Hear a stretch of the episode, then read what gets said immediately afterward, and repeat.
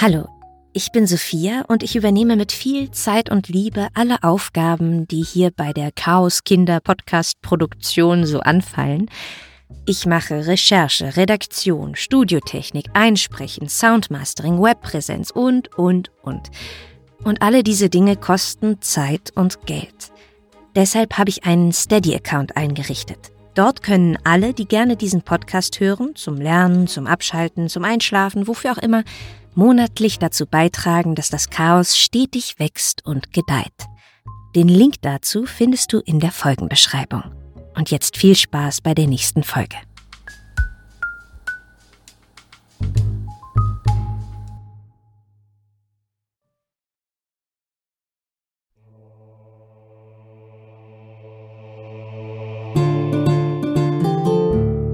Das Chaos und seine Kinder.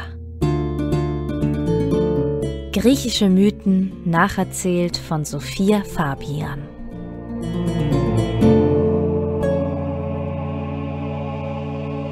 Hallo und herzlich willkommen zur sechsten Folge, in der es vor allem um eine sehr bekannte Göttin gehen wird. Aphrodite, die Liebesgöttin.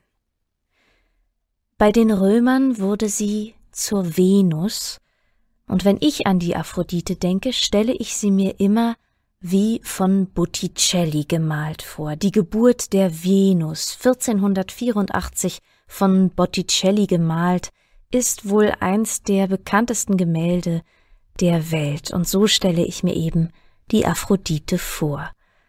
Diese Geburt, die dort dargestellt wird, habe ich in mehreren Folgen bereits erwähnt, ähm, gleich in der ersten vor allem. Sie wird auch die Schaumgeborene genannt und das kommt wie folgt.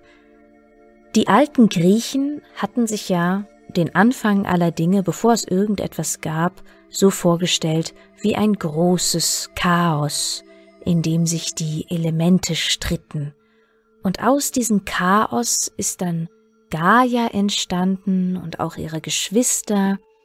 Und Gaia ist die Erde, die sich aus sich selbst heraus ein Gegenüber, nämlich den Himmel schafft, der heißt Uranus.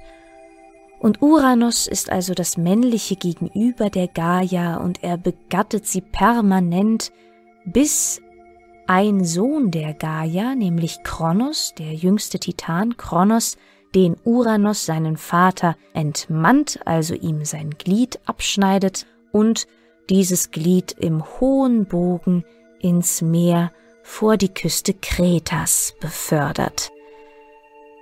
Und an diesem göttlichen Glied kleben noch so ein paar göttliche Samen und die vermischen sich mit dem Meerschaum vor Kreta, das Meer wird so befruchtet und im Meerschaum wächst Aphrodite heran. Sie verbringt also ihre Jugend unter Wasser. Und wen trifft Aphrodite dort? Wer wohnt da im Ägäischen Meer? Das ist einmal Doris, die Okeanide und Nereus, Nereus ist der älteste Sohn des Pontos, des Meeres, und der Gaia, der Erde. Dieser Meeresgott und die Doris, die haben gemeinsam 50 wunderschöne Töchter, die Nereiden oder Nereiden, je nachdem. Das sind Meeresnymphen, wunderschöne Meeresgöttinnen, die Schiffbrüchige beschützen. Und Doris und Nereus haben auch einen Sohn. Das ist ihr einziger Sohn, Nerites. Nerites ist der schönste unter den Göttern. Und wie soll es anders sein? Aphrodite, die dort unten aufwächst, verliebt sich in Nerites. Und während an der Erdoberfläche der Krieg zwischen den Olympiern und den Titanen wütet, vergnügen sich diese beiden wunderschönen Götter Aphrodite und Nerites tief unten, weit weg im Meer und als dann die Olympier diesen Krieg gegen die Titanen gewonnen haben, baut Zeus seine Herrschaft auf und in seinem System möchte er auch die Liebesgöttin Aphrodite haben. So geht also Zeus zu Aphrodite und sagt, komm her, ich habe hier einen Platz auf dem Olymp für dich. Und Aphrodite ist natürlich geehrt, sie sagt ja, aber sie hat eine Bedingung. Sie will ihren geliebten Nerites mitnehmen. Zeus sagt, na gut, ja, einverstanden, du kannst mitnehmen, wen du möchtest. Und so geht Aphrodite zu Nerites, aber Nerites fühlt sich im Meer sehr wohl, er will nicht weg, er will auch seine Familie, seine 50 Schwestern und seine Eltern Doris und Nereus nicht verlassen. Unter Wasser fühle ich mich so leicht, ach durchs Wasser gleiten, das kann man nicht auf der Erde. Aphrodite sagt, ja, ich hab dir Flügel gemacht, damit kannst du durch die Luft gleiten, kommst du jetzt mit? Aber Nerites will nicht, er sagt nein. Aphrodite ist am Boden zerstört und wütend und sie verwandelt Nerites in eine Muschel. Die Flügel, die sie für Nerites gemacht hat, gibt sie statt ihm nun dem kleinen Liebesgott Eros, der sie ab jetzt begleiten wird. Eros wird häufig als geflügeltes Kind dargestellt, die Römer nannten ihn Amor oder Cupido, und er hat immer Pfeil und Bogen dabei. Er hat zwei Sorten Pfeile. Pfeile mit goldener Spitze oder Pfeile mit bleierner Spitze. Trifft Eros dich mit einem goldenen Pfeil ins Herz, verliebst du dich in die nächste Person, die du siehst. Trifft er dich aber mit einem bleiernen Pfeil, dann hast du die nächste Person abgrundtief. So zieht Aphrodite nun also auf dem Olymp ein und irgendwann, das habe ich in der letzten Folge erklärt, wird sie dem Hephaistos als Frau versprochen. Erst weigert sich Aphrodite, diesen hässlichen Schmied Hephaistos zu heiraten, aber Hephaistos ist sehr geschickt. Er weiß, wie er sie herumkriegt. Er schmiedet einen magischen Gürtel, der diejenige, die ihn trägt, unwiderstehlich macht. Und dann geht er zu Aphrodite und sagt ihr hier, der Gürtel, der wäre für dich, wenn du meine Frau wirst, aber wenn du ihn nicht willst, na dann will ihn vielleicht eine andere. Und Aphrodite will ihren Status als schönste und begehrenswerteste der Göttinnen auf keinen Fall riskieren, und so sagt sie zu, sie heiratet den Hephaistos. Und sie ist ihm andauernd untreu. Vor allem mit Ares. Ares, der Kriegsgott, ist ein etwas stumpfer Muskelprotz, gut aussehend, aber eher stumpf, wie gesagt, und ein ziemlich starker Gegensatz zu Hephaistos, der als sehr hässlich, aber gewieft beschrieben wird. Aphrodite schreckt auch nicht davor zurück, direkt im Palast des Hephaistos Ehebruch zu begehen. Die Sonne, Helios, sieht eines Tages, wie sie sich mit Ares im ehelichen Bett vergnügt und verpetzt die beiden bei Hephaistos.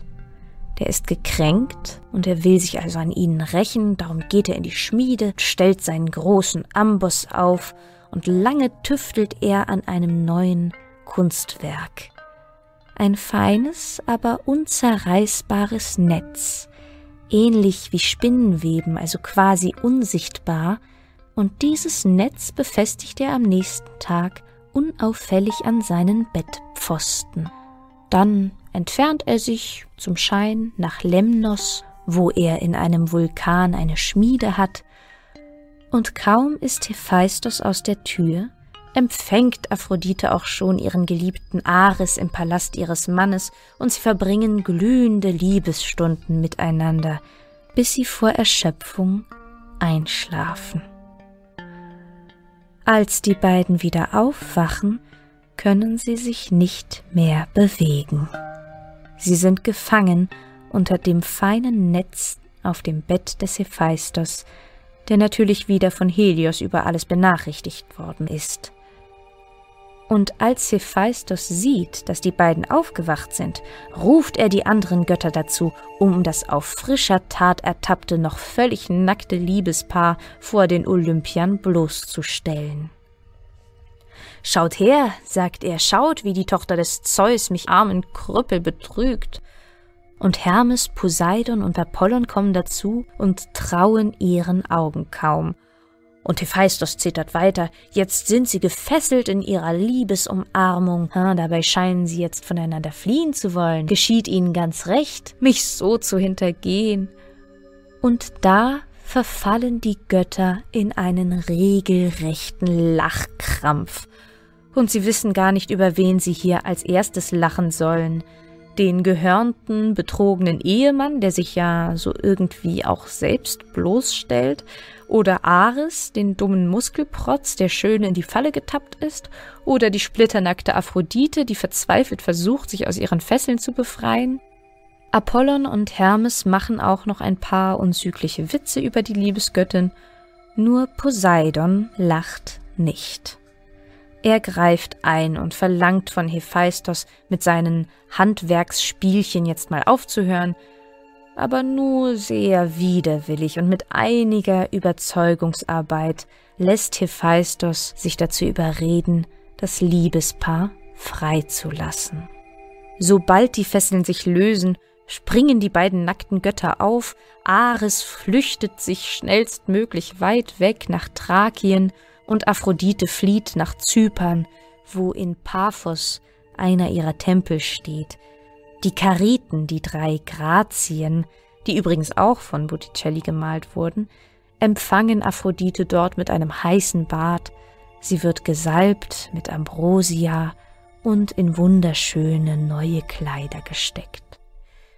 Aus dieser wilden gemeinsamen Nacht des Ares und der Aphrodite entsteht ihre Tochter, die ironischerweise den Namen Harmonia, die Vereinigende, trägt. Später, als es schon Menschen gibt, wird sie Kadmos heiraten, den Gründer der Stadt Theben. Und bei der Hochzeit sind natürlich alle Götter eingeladen. Hephaistos, der Aphrodite diese Kränkung nie vergeben hat, gibt der Harmonia als Hochzeitsgeschenk ein kunstvoll geschmücktes, aber verzaubertes Armband. Auf diesem Armband liegt ein Fluch, der noch Harmonias und Kadmos späte Nachfahren verfolgen wird. Aus dieser verfluchten Königsfamilie in Theben entstehen einige der bekanntesten griechischen Tragödien, darunter beispielsweise die Geschichte des Ödipus, der dazu verdammt war, seine Mutter zu lieben und seinen Vater zu töten. Aber bleiben wir bei Aphrodite und Ares.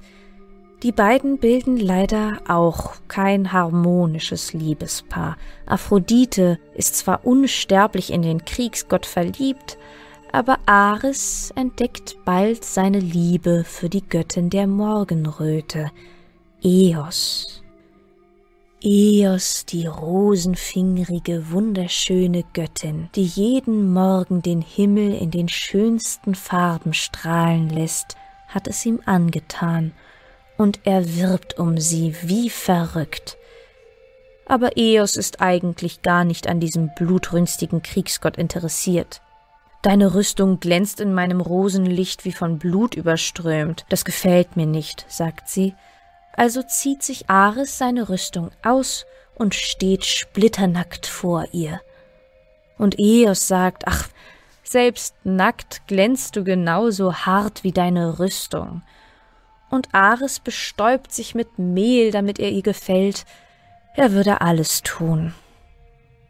Und Aphrodite beobachtet dieses erniedrigende Spiel und verflucht Eos die ab jetzt dazu verdammt ist, sich andauernd in neue Sterbliche zu verlieben, doch diese Liebesgeschichten gehen immer unschön zu Ende. Dafür sorgt die eifersüchtige Aphrodite mit ihrem Fluch. Ja, so sind sie, die Götter, stolz, zornig, eifersüchtig. Und um Eifersucht wird sich auch die nächste Folge drehen. Ich bin Sophia. Hiermit bedanke ich mich für eure Aufmerksamkeit. Mögen die Götter mit euch sein.